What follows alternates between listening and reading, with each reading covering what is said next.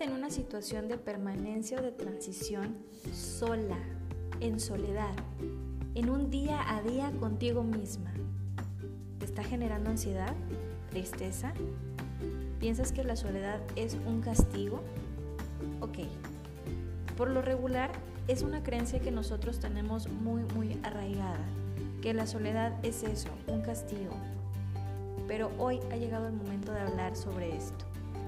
El miedo que se origina en ti desde que tú te recuerdas pequeña y que mamá te dejó en esa caja eh, de cobro y de repente te tocó tu turno y empezaste, a sentir una angustia y una ansiedad eh, inexplicable, independientemente de que porque eras pequeña, sino porque no veías a tu mamá venir y no sabías qué hacer. Hasta una situación en donde vas saltando de relación en relación por la necesidad de no sentirte rechazada e inexistente.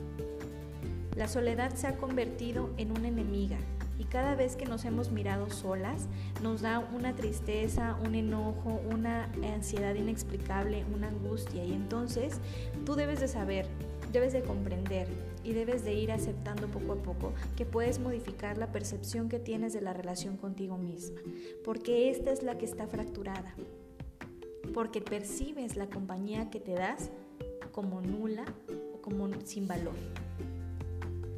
Hemos satanizado la situación de ver a una persona sola en un café, sin pareja, soltera, yendo al cine sola.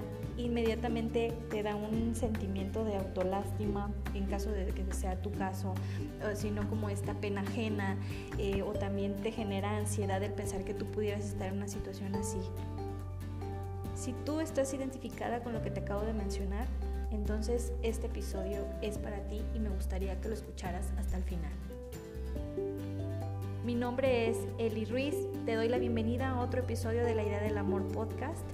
Te agradezco por estar acá nuevamente y si quieres aprender a resignificar tu soledad para beneficio personal, para dejar de romper tu corazón y para empezar a disfrutar de tu compañía, entonces continúa escuchando.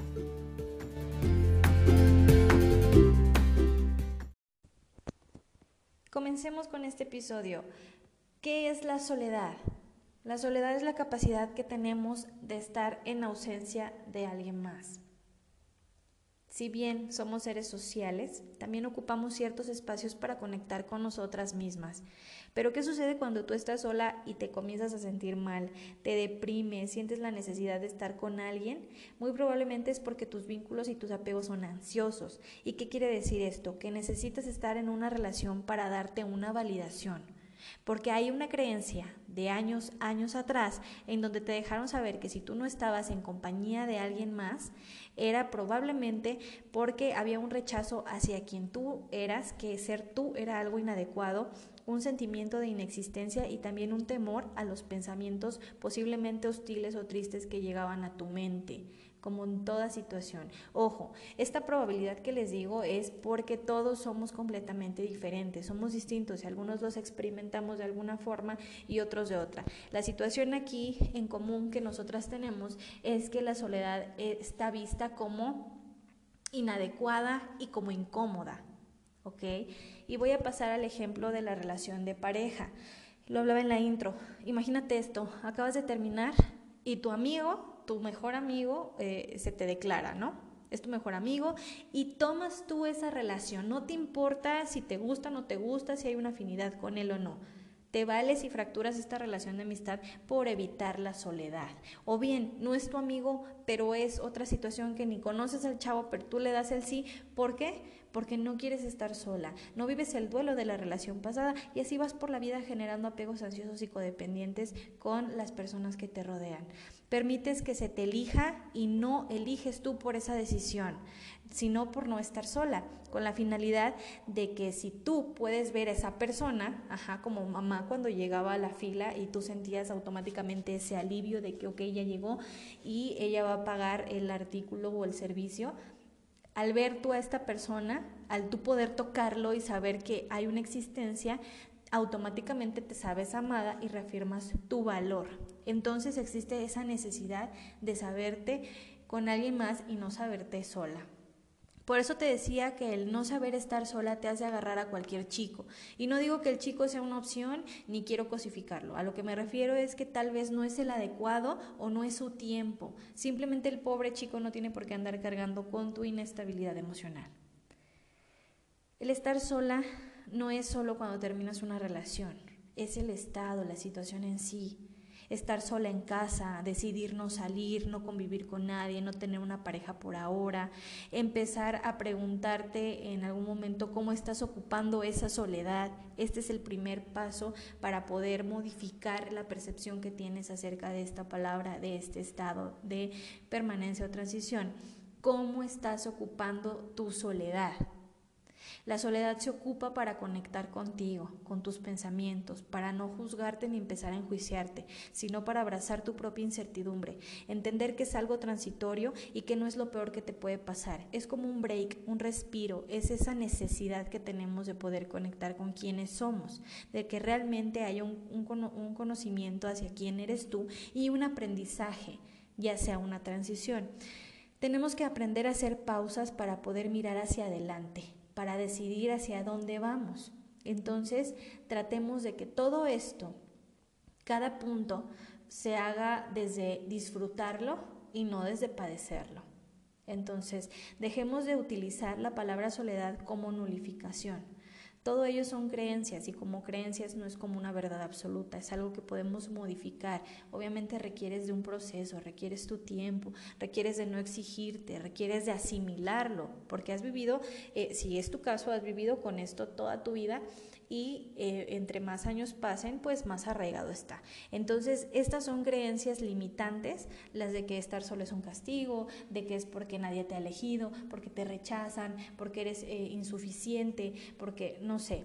Estos son creencias limitantes, te están limitando a avanzar a poder reconocerte o a poder validarte tú. Y son limitantes que se dan desde el rechazo, desde la no, pertenencia, como te lo dije, de que nadie te quiere, de que nadie te elige, de que estás sola. y no es así.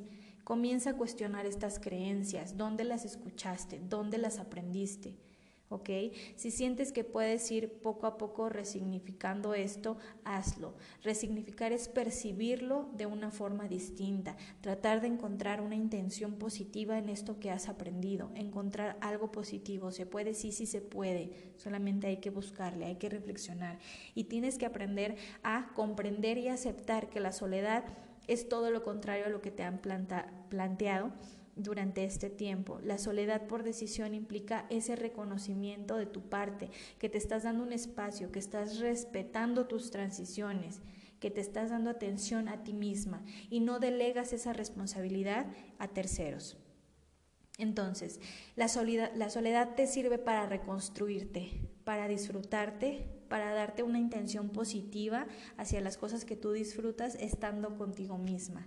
Al momento en el que tú reconoces que la soledad es la relación que tienes contigo y la compañía que te estás dando, entonces estamos reconociéndolo todo y validándote poco a poco. Cuando tú sabes estar sola, te es más fácil poder decir que no. ¿Por qué? Porque te conoces y sabes qué es lo que quieres, lo que sí puedes aceptar, lo que no. Lo he dicho, lo que es negociable y lo que no es. ¿Por qué? porque así pierdes ese temor a regresar a la soledad. Y esto puede ser una amistad, una relación de pareja. Ya sabes qué es lo que quieres y sabes hacia dónde vas. Y si en algún momento la propuesta es hacia algo que tú no deseas o en lo que no deseas participar, te es más fácil decir no. También te ayuda en tu autoestima porque la soledad es el mejor espacio para poder demostrarte cuánto te amas y te aceptas obviamente desde tu intimidad, desde intimar contigo misma. ¿Ok? Desde poder conocerte, cómo piensas, cómo sientes, eh, cómo te puedes demostrar ese cariño, desde tener actos de servicio contigo, desde decirte cuánto vales y también te ayuda mucho a la independencia emocional. ¿Qué quiere decir? A que tú puedas tomar tus propias decisiones sin tener, tener o necesitar la validación de alguien más más que la tuya y también de hacerte responsable de ti misma. Entonces, empecemos con todo esto que les acabo de decir, a poder resignificar la soledad. Y yo les, les podría decir eh, esta parte para empezar independientemente de lo que les he dicho, cómo están viviendo su soledad en caso de que estén solteras y en caso de que hayan decidido por ahora no tener pareja, cómo la están ocupando. La están ocupando para tener un crecimiento personal, para poder sanar sus heridas, para empezar a resignificarse, a reconstruirse. Eso sería lo ideal que pudieran empezar a hacer para empezar a gozar y a disfrutar de su soledad. La soledad es algo sagrado, es la relación que tienes contigo misma. Si tú empiezas a aceptarlo, si tú empiezas a ponerlo en práctica, créeme que obviamente con un proceso, con un tiempo, eh, que tú esto lo estés manejando de esta forma, que lo hagas parte de ti, que lo hagas un hábito, todo va a ir modificándose poco a poco. Esa ansiedad va a bajar, esa angustia también va a disminuir, eh, se puede disipar también cuando tú empiezas a disfrutarte a ti misma y a cubrir tus propias necesidades. Así es como nosotros empezamos a sanar esta creencia, a reestructurar esta creencia y a poder abrazar e incluso la incertidumbre, a poder abrazar los malos momentos que hemos pasado, que estamos pasando dentro de nuestra transición de soledad y poder resignificarla como algo maravilloso y como una oportunidad de crecimiento.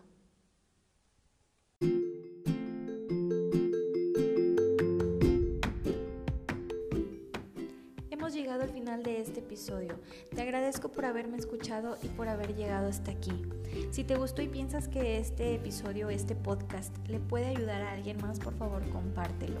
Yo te dejo con esto referente a la soledad. La soledad es para que la disfrutes, no para temerle empieza a resignificar eh, esta palabra, empieza a resignificar la relación que tienes contigo, empieza a conectar.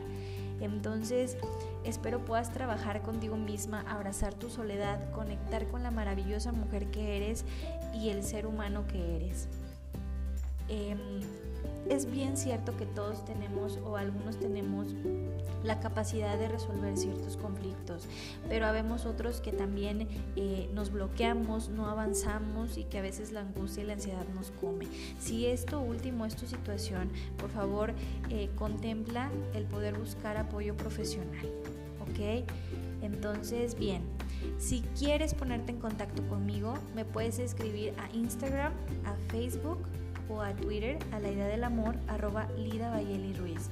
También queda abierta la invitación de si quieres que hablemos aquí en este podcast de algún tema que sea de tu interés, me lo puedes enviar por DM. Me despido, como siempre te mando un abrazo largo a distancia y que estés muy bien.